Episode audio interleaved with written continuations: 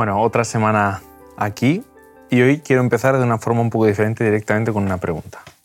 Si estuvierais en un partido de algún deporte que os guste, de fútbol, de baloncesto, de balonmano, ¿a quién escogeríais primero? ¿De deporte Sí. o de equipo? De deporte, de deporte. Tenéis que haceros el equipo. Al portero. Al portero. Bueno, Hombre. es una buena opción. Al portero. Normalmente se escoge al, al que más sabe del deporte, al que mejor juega. Y, y hoy vamos a hablar de eso, de cómo Dios escoge al que parece que no sabe jugar bien y le tiene que enseñar todo. Y Ese sería yo entonces.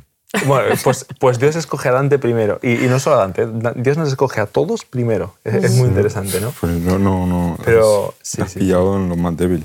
A mí me gusta el, el pensamiento este de uno se queda con, con lo primero que le dicen muchas veces. ¿no? Una imagen, la primera imagen cuenta mucho. sí. Y, oye, todos tus mandamientos son justicia. Salmo 119, 172. Son justicia. No es que sean, sean justos. Todos tus mandamientos son justicia. justicia. Qué bueno. Eso es lo que a mí me, lo que venía aquí antes de grabar. Digo, ¿qué digo hoy? Todos tus mandamientos son justicia.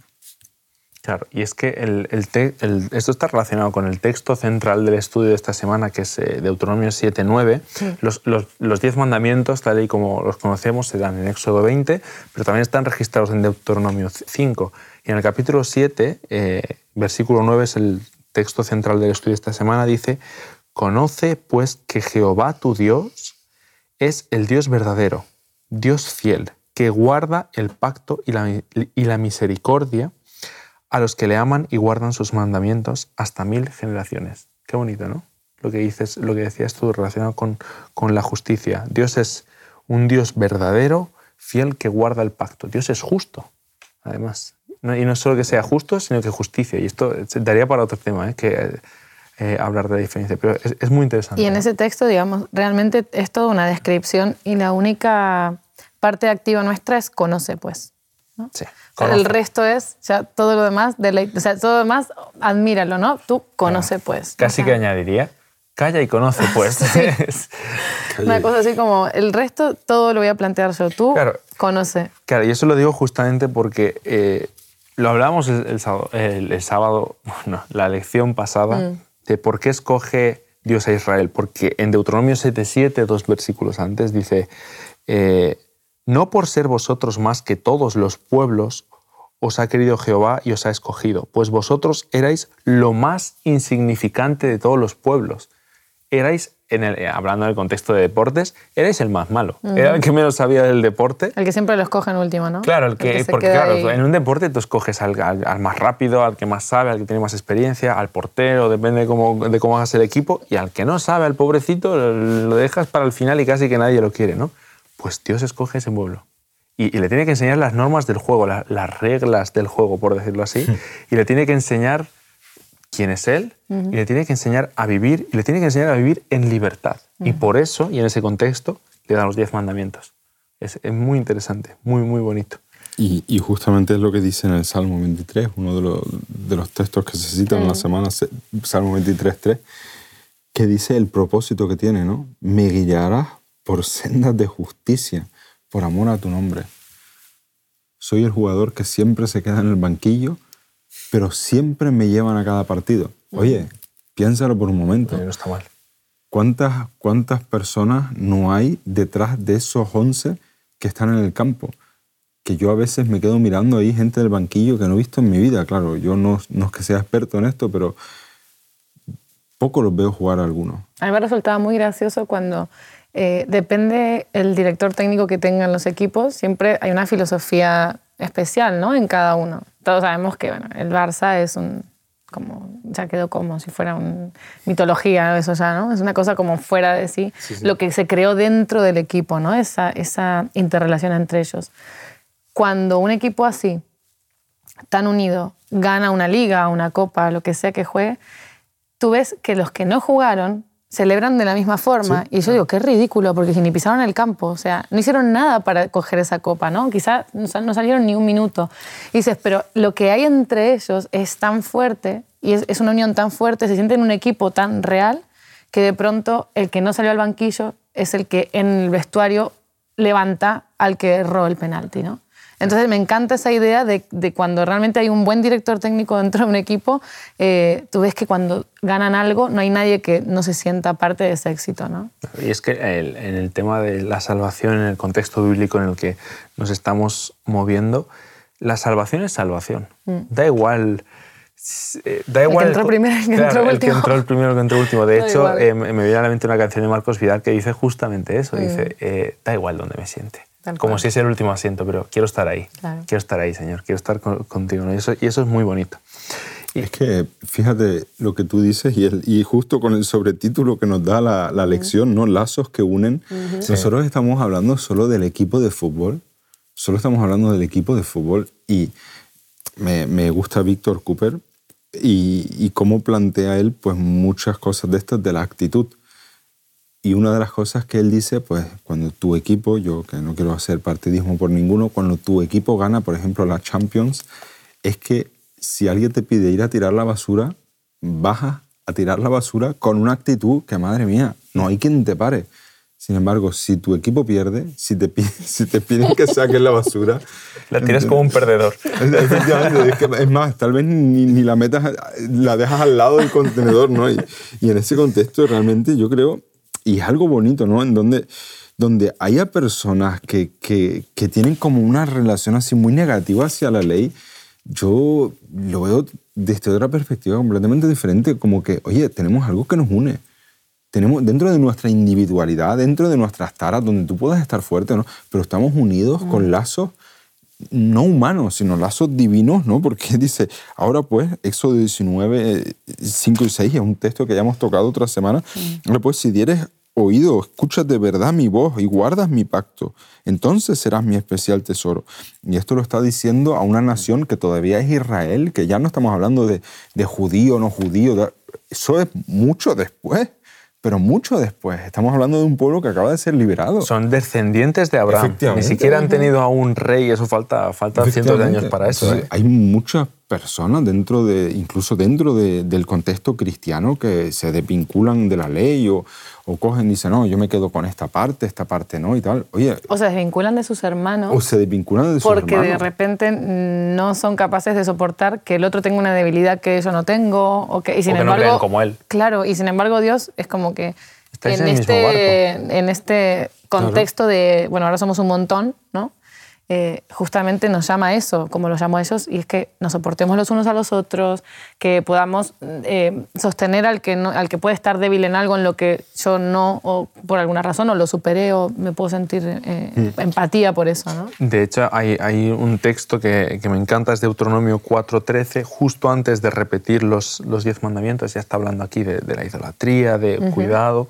Eh, este versículo es, muy interesante porque relaciona los mandamientos con el pacto, pero, pero directamente está diciendo, y Él os anunció su pacto, el cual os mandó poner por obra los diez mandamientos y los escribió en dos tablas. Es decir, los, diez mandamientos son parte del pacto de Dios. No, no nos podemos apartar y decir, gracia, claro, la gracia es una carta, es un cheque en blanco y yo puedo hacer lo que quiera, Él me perdona los pecados. Es lo que hemos dicho, que lo hemos dicho dos o tres veces ya a lo largo de este trimestre, eh, la gracia te perdona es perdón de pecados, sí, pero la gracia no se limita a la justificación, también te lleva a la santificación. Y, ahí están, y en ese contexto están los diez mandamientos. Imaginaros que no fuera así. Imaginaros que solamente te quedaras con la idea, con que sos salvo, pero mientras estés en este mundo y bueno, mira, pues trata de, llevarlo. Solo, no te preocupes, pero que cuando mueras vas a volver a resucitar. Ya está. Si quedara ahí, ¿de qué clase de Dios de qué clase de Dios estaríamos hablando, ¿no? O sea, todo ese padre, ese cuidado, ese proceso, ese ¿Me cuidas de qué si no me has dicho qué tengo que hacer? Claro, pero además es como, vale, eh, te, voy a decir, te voy a dar esta muy buena noticia, pero la vas a vivir de aquí a, pues mira, cuando fallezcas, cuando faltes y vuelvas a resucitar y dices tú, bueno, ¿y ahora qué, no? Y ahora, eh, digamos, como que faltaría, para mí faltaría esa, eh, esa cosa que nos hace a nosotros avanzar o sea, el mismo crecimiento y desarrollo que quería para Adán lo quiere para mí hoy. Dentro de mis limitaciones, por supuesto. Soy, mm, tengo una naturaleza pecaminosa que va a hacer que de forma natural yo tenga una rebeldía hacia ese pasar tiempo con Dios, ser transformada, todo lo que venimos diciendo. Mm, un árbol, perdón, y te dejo, un árbol que podas. Tú no podas el árbol porque lo quieras matar, tú lo podas porque, mm. oye, quizá esta rama va a hacer vas podándolo para, para su bien. Y esos son los límites ¿no? que, decimos. Yo ahí te iba a preguntar ahora, eh, ¿quitaste la página al final esta de la Biblia o la dejaste? La, la del Nuevo Testamento y Antiguo Testamento, no, aún está, aún está. Pero hay que hacerlo, ¿eh? Es decir, Oye, sería bueno, ¿no? El- Sería bueno. el- el- uno de los días, ¿no? Lanzamos un desafío. Oye, te, te Rompe- desafío. Quita una página de tu Biblia. Hagamos un pacto. Quitemos todos eh, de nuestra Biblia la, la página La que separa el. Antiguo del Nuevo Porque, Testamento. claro, es decir, muchísimas personas, es como que, claro, cuando tienen ese momento mágico, están inspirados y tal, ¿no? Pues se repiten salmos, se repiten promesas de los profetas y tal, ¿no? Para, para eso sí usan el Antiguo Testamento, pero fíjate, Malaquías 3.6, por ejemplo. ¿no? Que, es decir, si usamos una parte, pues Usamos también la otra. ¿no? Si decimos que vamos a quitar una página de la Biblia porque ambos testamentos son válidos, porque hay un solo testamento, creo recordar que habías dicho tú aquel día, pues eh, Malaquías 3.6, porque yo, el Señor, y no hablo cualquiera, sino... Claro, yo el Señor, dos puntos, escucha. Efectivamente, no cambio. Sí. Es decir, en, en esa primera parte dice algo muy importante, porque yo el Señor no cambio, y hay muchísimos textos que hablan, no hay sombra de variación en el Señor, ¿no? Y dice, y por eso vosotros, hijos de Jacob, fíjate con quién está hablando todavía, en el contexto de Israel, no habéis sido consumidos. Porque es brutal, es decir, aun sabiendo lo que iba a venir, porque yo para mí lo mejor que me ayudó es entender que para Dios todo ocurre en un mismo tiempo. El objetivo de Dios con Israel siempre y con nosotros es la redención, ¿no? Es esa redención. O sea, Él tiene un objetivo claro que es al final darnos ese bien, ¿no? Y Israel lo entendía a ratos. Claro, y, y- y ahora me voy un poco a Jesús. Jesús en Juan 6 justamente plantea, plantea esto, ¿no? Eh, Juan 6, lo estaba buscando ahora, 46.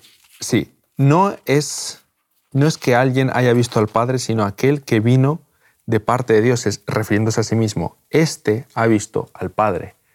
Eh, básicamente, ¿queréis ver al Padre? Fijaros en mí. No hay diferencia entre el Padre y mí, no hay diferencia entre un, un Antiguo Testamento y un Nuevo Testamento. Hay un solo, y aquí volviendo a las escuelas sabáticas, hay un solo pacto continuo. Ya veremos porque en una de las escuelas sabáticas sí que se tratará el tema de el Antiguo Pacto, el Nuevo Pacto, a qué se refiere y qué significa exactamente eso.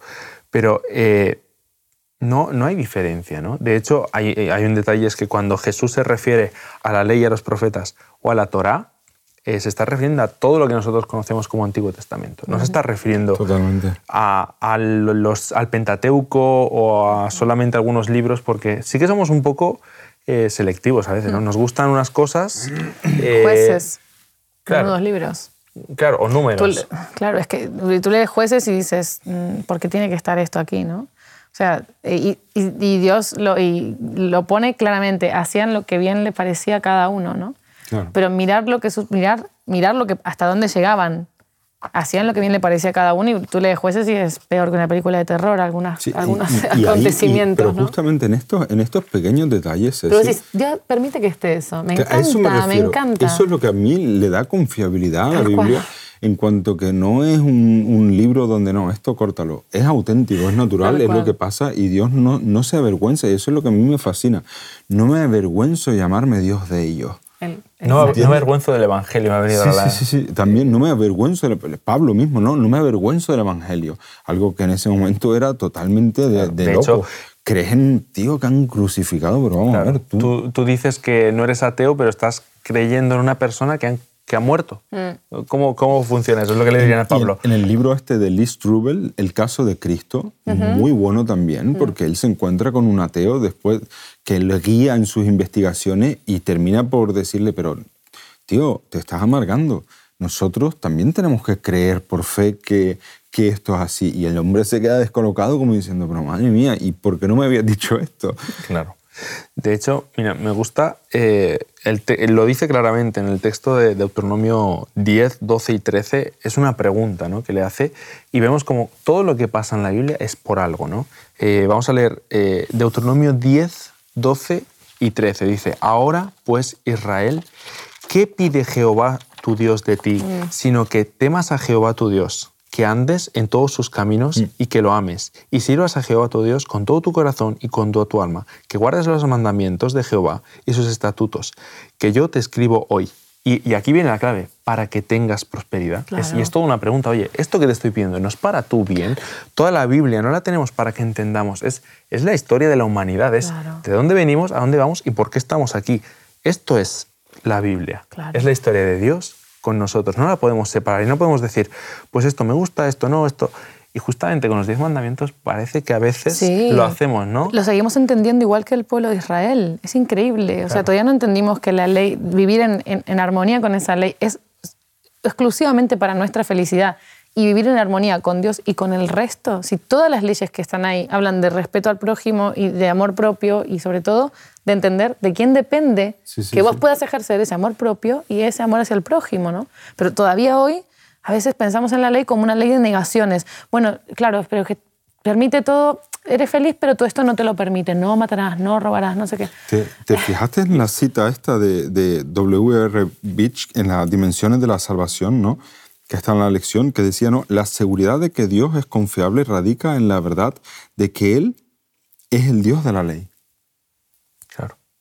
Ya después la cita es muy buena, pero ese, esa parte, buenísima. Y hay, y hay un detalle en Éxodo 20 que están los diez mandamientos tal y como los conocemos siempre. Oye, son verbos en futuro.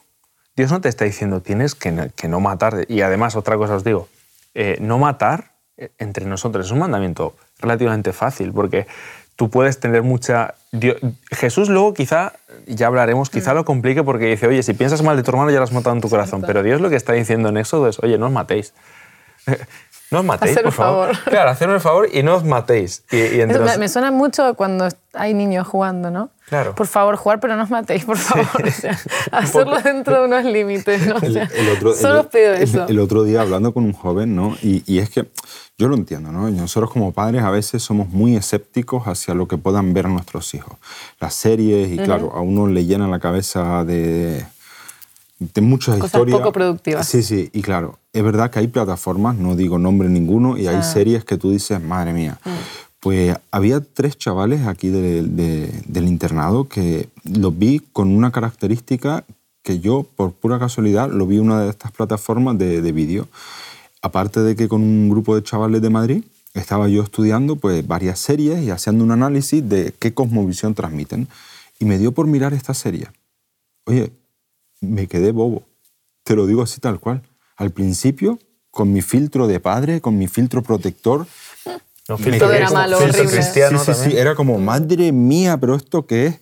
Hasta que de repente me di cuenta que se basaba sobre la historia de Saúl y David. Y yo me quedé como, ostras, claro, es que muchas veces es como que contemplamos la Biblia de una forma muy romántica, donde no pasa nada, donde está todo bien. Oye, Escúchame. Ya hablamos de una persona que buscaba otra para asesinarla, punto. Efectivamente, sí, es verdad que era tiempos modernos, era como... Eh, sí, sí, traspolado ahora. Traspolado a la actualidad, pero claro, lo que tú dices, pero por favor, no os matéis. Claro. ¿Pero qué estáis haciendo? Y, lo ponemos como si los diez mandamientos, oh, qué, qué, qué limitante, mm, qué, no qué malo. Claro, y es como, vale, no os matéis, no, no, no, no robes, no, te, no, te vayas con la mujer de otro.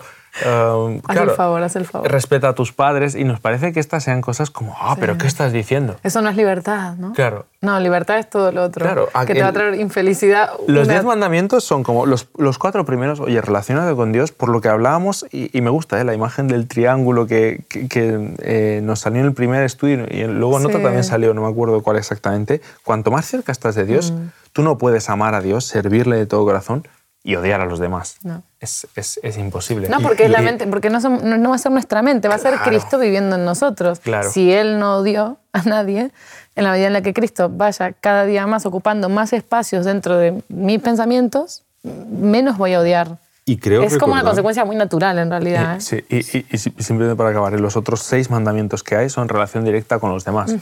Creo recordar que en algún momento, justo con, este, con el triángulo y el árbol, el árbol, tú dijiste que en cierta manera ese árbol está presente en alguna, no me acuerdo exactamente el contexto, pero me viene ahora a la mente justamente que a la hora de tener los diez mandamientos, volvemos a tener la oportunidad, tal como nosotros, pues a veces podremos llegar a decir, no, si yo hubiera sido Eva, no lo hubiera hecho. Hmm.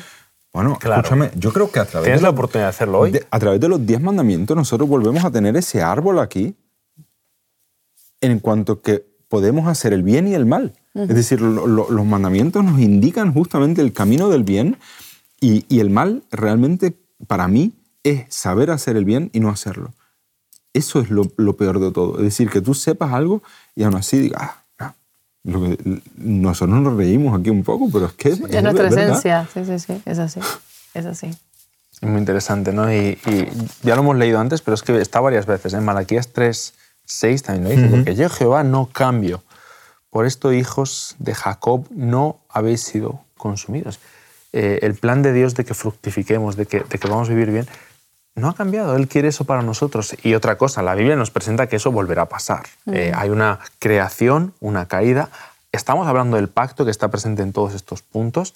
Hay una muerte de, Jesús, hay una iglesia, hay, historia, pero el final es una recreación, por decirlo así, de lo que, de que lo que fue al principio. Es como la restitución de esa imagen, ¿no? Exacto, exacto. Yo pienso que a veces es como que si nosotros imaginemos que nuestra mente eh, fuera un cuadro de la cara de Jesús o de Dios, como queramos poner, ¿vale?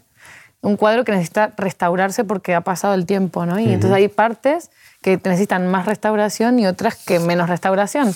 Pero de a poco, en su taller, él va restaurando esa imagen en nosotros, ¿no? O sea, ese cuadro cada vez puede ser, puede estar más restaurado, puede estar más, y entonces cuando los otros miren, ver esa, esa imagen de Jesús en lo que hagamos, en lo que digamos. Y fíjate lo que tú estás diciendo con esta imagen, ¿no?